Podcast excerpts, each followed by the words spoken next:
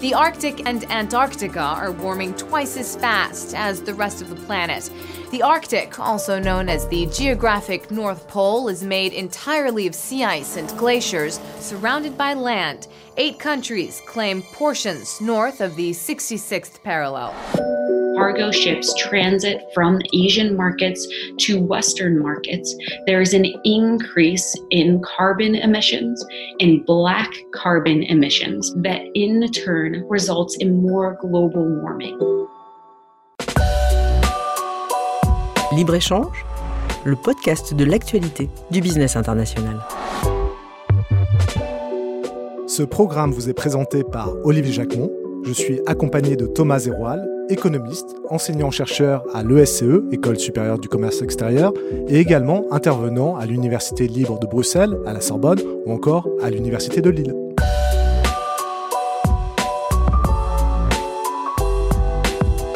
Le rythme des échanges maritimes s'accélère depuis les années 60. Et aujourd'hui, le mode maritime représente en volume plus de 80% de nos échanges mondiaux. Les avantages de ce mode de transport sont indéniables et ils sont nombreux. Mais quels impacts et quels challenges devra-t-il relever pour se mettre à la hauteur des enjeux de demain Défis économiques, environnementaux et climatiques, géopolitiques? Quelles sont les évolutions à attendre du mode maritime?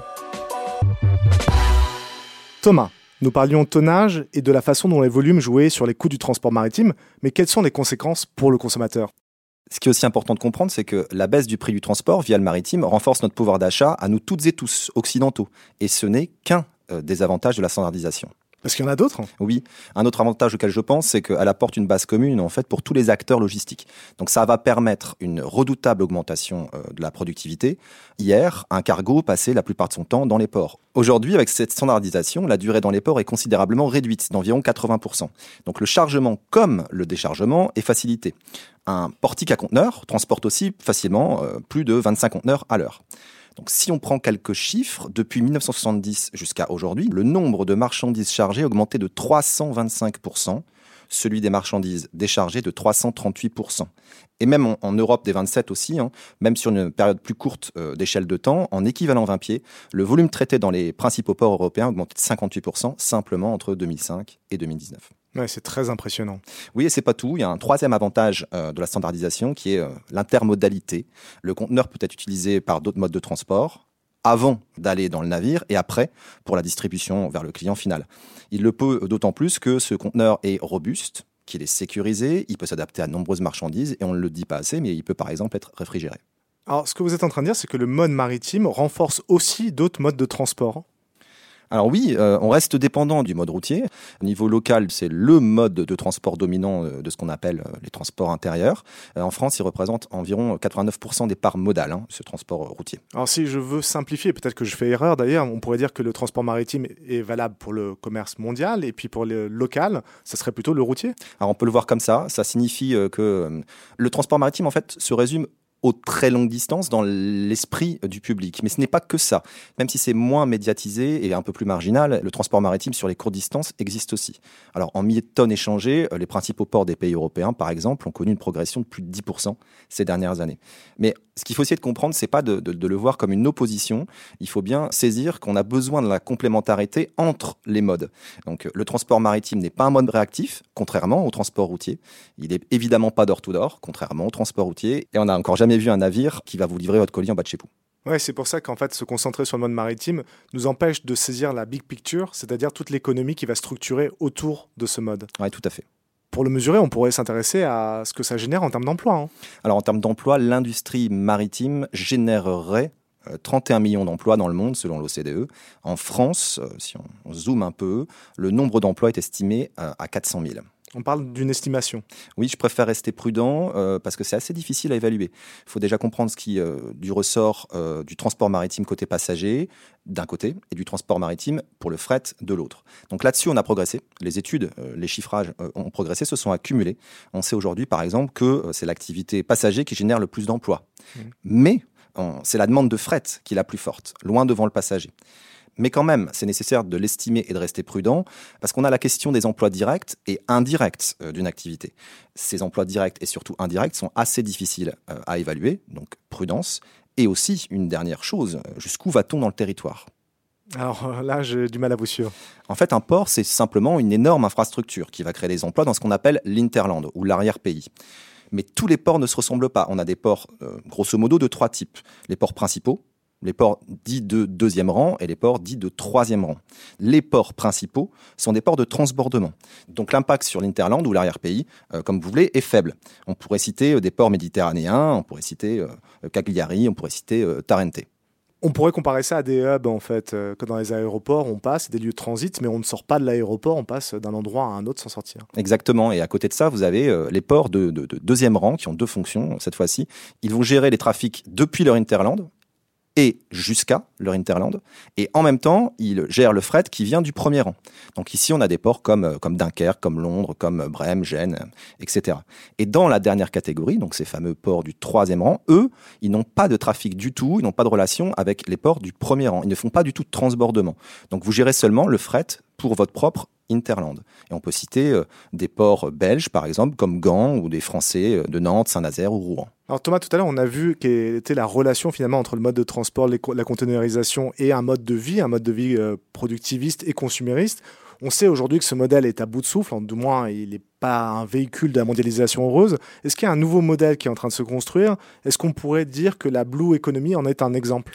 La Blue Economy ou l'expression euh, Blue Economy ou la notion Blue Economy a été créée en opposition à l'économie rouge qui sera en fait euh, bah, notre euh, économie capitaliste actuelle qui est très polluante et aussi en opposition à l'économie verte. Donc l'économie verte souhaiterait polluer moins alors que l'économie bleue souhaiterait ne plus polluer du tout.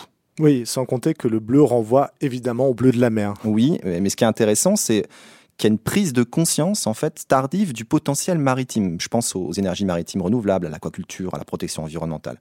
Donc le terme de blue economy, c'est un peu tout ça, et ça a réactivé en fait cette prise de conscience du potentiel de la mer.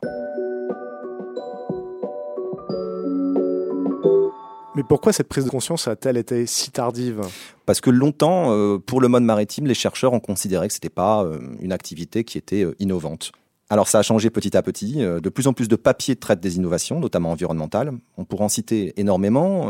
On pourrait citer par exemple l'Alternative Fuels, les Green Port Policies. On parle maintenant de Smart Port ou de Green Port.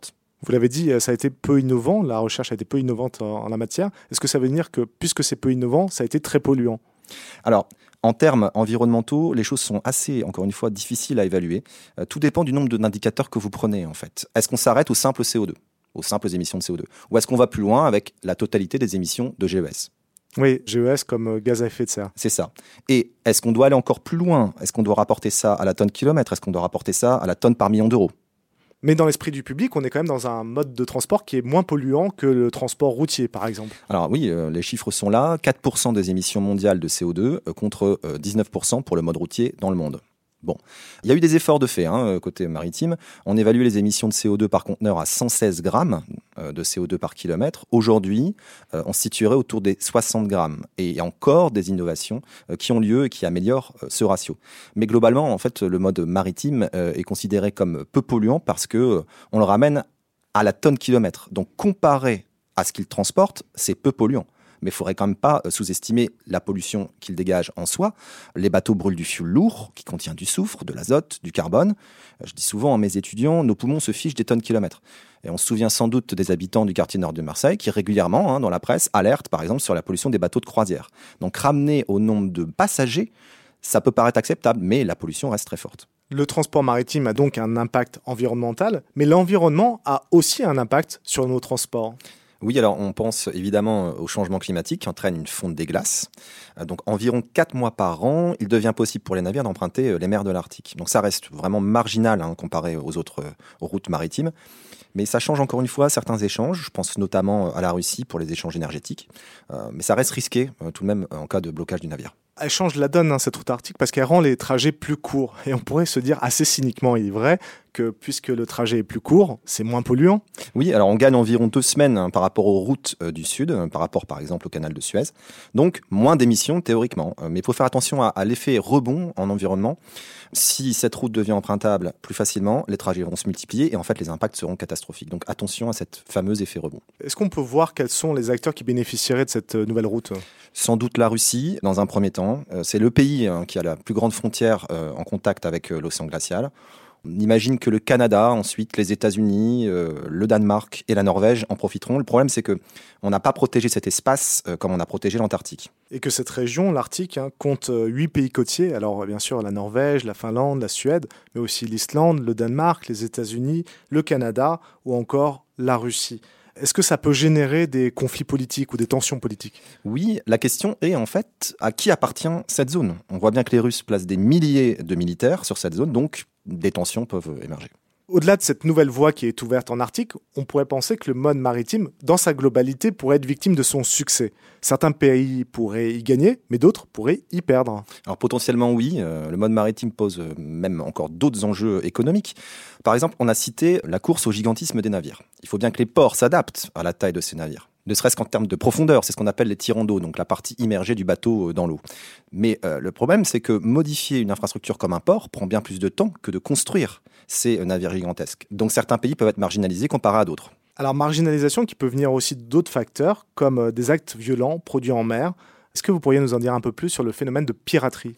Alors c'est peu médiatisé, mais ça existe. On a connu un pic euh, en 2011 avec plus de 600 actes euh, de piraterie. On tourne en moyenne à plus de 300 actes par an dans le monde. Et même pendant le confinement, alors que le trafic avait baissé, la piraterie a augmenté. Géographiquement située au large du Nigeria, de la Somalie, ou encore en Indonésie, aux Philippines ou dans le golfe de Guinée. Pour conclure, Thomas, euh, l'avenir du commerce international sera-t-il maritime? Alors, j'aimerais répondre simplement euh, à cette question. On a insisté sur euh, des avantages, ce mode est loin d'être parfait. Tout n'est pas contrôlé, par exemple, dans cette course au gigantisme. Le mode maritime est fréquemment en surcapacité. C'est une tendance qui est structurelle. Je ne suis pas sûr que courir après les productivités qu'on a connues dans le passé soit très raisonnable toujours économiquement, mais dans un temps plus court cette fois. Je pense que le e-commerce changera la donne et pourrait sans doute revitaliser le, fret euh, aérien. Alors l'environnement est un autre enjeu, euh, le changement climatique impose des actions politiques qui sont euh, décisives, et même si les accords de juin 2021 de l'OMI, donc l'Organisation maritime internationale, vont dans ce sens, certains les jugent encore trop timorées ou trop lentes. Et au-delà de la bataille écologique, c'est bel et bien une partie d'échec politique qui va se jouer sur tous les terrains concernés, et en Arctique dès aujourd'hui pour ne pas fuir la question, mais tout de même rester prudent, je dirais que l'avenir se jouera en eau trouble.